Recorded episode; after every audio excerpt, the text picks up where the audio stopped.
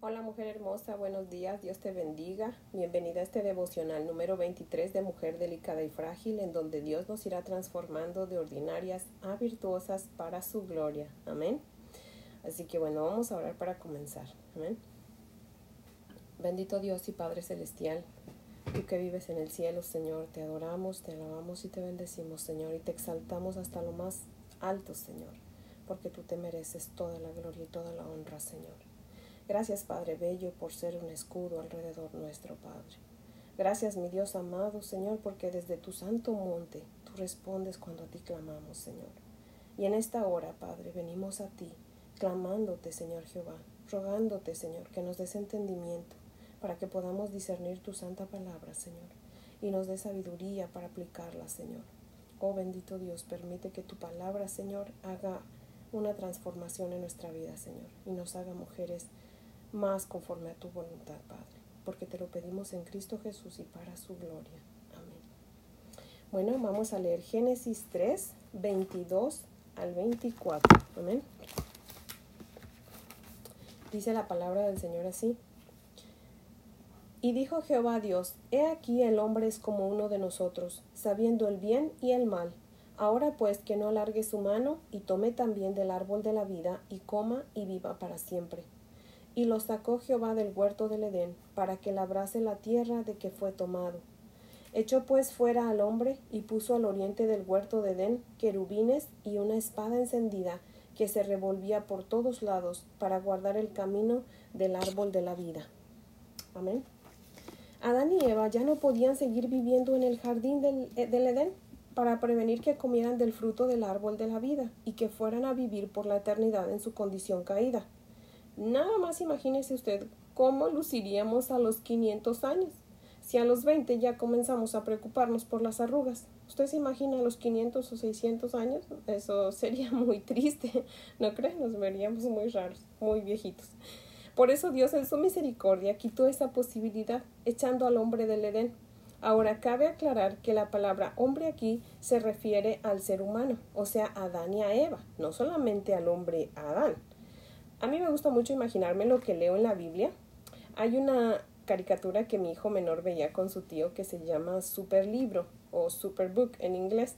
Esa caricatura te lleva dentro de la Biblia a que vivas la historia que va a narrar. Y eso a mí me encanta. Por eso yo quiero que hoy tú te imagines la historia de hoy. Dios tuvo que hacer un sacrificio para vestir a nuestros primeros padres Tuvo que poner querubines con una espada encendida que se movía para todos lados para prevenir que pasaran por el camino que llevaba al árbol de la vida. Ahora trasládate en tu imaginación a la escena más poderosa en la Biblia que se encuentra en el Nuevo Testamento, al sepulcro en donde nuestro Señor Jesucristo fue sepultado. Dios no puso a los ángeles para custodiar el, camino a Jesús. Dios puso a los ángeles en el sepulcro después que nuestro Señor Jesucristo resucitó para anunciar que había resucitado como lo había prometido. Lo único que había en la tumba eran las mantas con las que nuestro precioso Señor Jesucristo había sido envuelto. Obviamente estaban manchadas con su sangre por el sacrificio que había hecho por ti, por mí y por todos. Amén. La sangre del Cordero que fue inmolado por nuestros pecados para que podamos tener salvación. ¿No es maravilloso? Me encanta. Génesis 3 mantiene fuera al hombre para que no alcance el árbol de la vida. Pero nuestro Señor Jesucristo nos invita a la humanidad a comer del pan de vida. Amén. Juan 6, 51 y 57 lo dicen. Mire, vamos a leer Juan 6, 51 y 57. Dice la palabra del Señor así. Yo soy el pan vivo que descendió del cielo. Si alguno comiere de este pan, vivirá para siempre. Y el pan que yo daré es mi carne, la cual yo daré por la vida del mundo.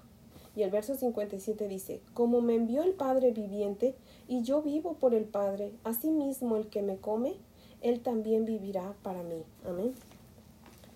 Ven y come hasta saciarte del pan de vida que es nuestro Señor Jesucristo. ¿Cómo? Leyendo su palabra y viviéndola. Léela, léela, léela y vívela, vívela, vívela y nunca más tendrás hambre espiritual. Amén. Porque Dios te va a saciar y vivirás confiada en Él y en su preciosa palabra. Amén. Vamos a leer Apocalipsis 2.7. Apocalipsis 2.7 dice, El que tiene oído, oiga lo que el Espíritu dice a las iglesias. Al que venciere, le daré a comer del árbol de la vida, el cual está en medio del paraíso de Dios. Amén. Jesucristo nos promete que si vencemos, nos dará a comer del árbol de la vida que está en medio del paraíso de Dios. Aleluya, amén. Ahora tal vez usted se pregunte, ¿a qué se refiere con que al que venciere? La Biblia habla de que hay solo dos caminos en la vida, uno ancho y otro angosto. El ancho nos lleva a la perdición y el angosto nos lleva al cielo. Vamos a leer Mateo 7. Mateo capítulo 7 versos 13 y 14. Dice la palabra del Señor así. Entrad por la puerta estrecha, porque ancha es la puerta y espacioso el camino que lleva a la perdición, y muchos son los que entran por ella. Porque estrecha es la puerta y angosto el camino que lleva a la vida, y pocos son los que la hallan. Así que el angosto es el que tiene espacio solamente para hacer la voluntad de Dios, y el ancho es el que me deja hacer mi voluntad. El ancho tiene de todo para hacerme feliz con los deleites del mundo pero el angosto es el que tiene la palabra de Dios y que nos da gozo aún en las dificultades que vamos a padecer por ir en el camino angosto. Así que vencer es, como dijéramos en mi país, México, el que no se raja, que aunque se las vea difícil, dice yo puedo, yo llego, yo voy a vencer las tentaciones porque con Cristo todo lo puedo porque Él me fortalece. Amén. Matthew Henry lo explica de la siguiente manera y cito. Dios expulsó al hombre, le dijo que ya no debía ocupar ni disfrutar ese huerto, pero al hombre le gustaba el lugar y no estaba dispuesto a irse. Por tanto, Dios lo tuvo que sacar. Esto significó la exclusión de la comunión con Dios, que era la bendición y la gloria del paraíso. Pero el hombre fue solamente enviado a labrar el suelo del cual fue tomado. Él fue enviado a un lugar de trabajo arduo, no a un lugar de tormento. Nuestros primeros padres fueron excluidos de los privilegios de su estado de inocencia, aunque no fueron librados a la desesperación. Se cerró el camino al árbol de la vida. De ahí en adelante sería en vano que él y los suyos esperaran rectitud, vida y felicidad por el pacto de obras. Porque al quebrantar el mandamiento de ese pacto, su maldición cobra plena vigencia.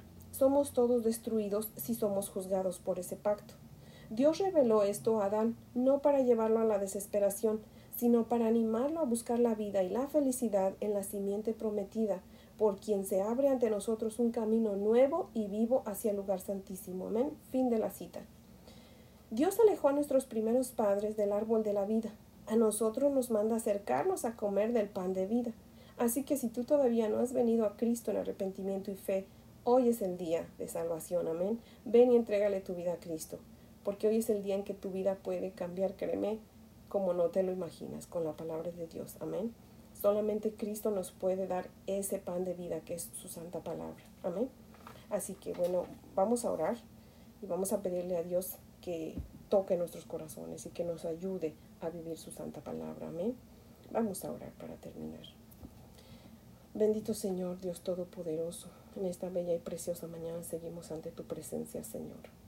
Padre, no hay mejor lugar que en tu presencia, Padre. Estamos gozosas por esa palabra que tú has puesto en este día para nosotras, Señor. Padre, gracias, Señor, porque aunque sacaste a nuestros primeros padres del Edén, Señor, y lo hiciste justamente, Señor, porque tú eres un Dios justo y santo, Señor. Tu justicia es santa, Padre. Tú sabes por qué haces todo lo que haces, Señor. Y sabemos que todo lo que haces lo haces porque nos amas y lo haces para nuestro bien, Señor. Padre, te damos gracias, Señor, por tu Hijo Jesucristo, Señor, que es el pan de vida, Señor.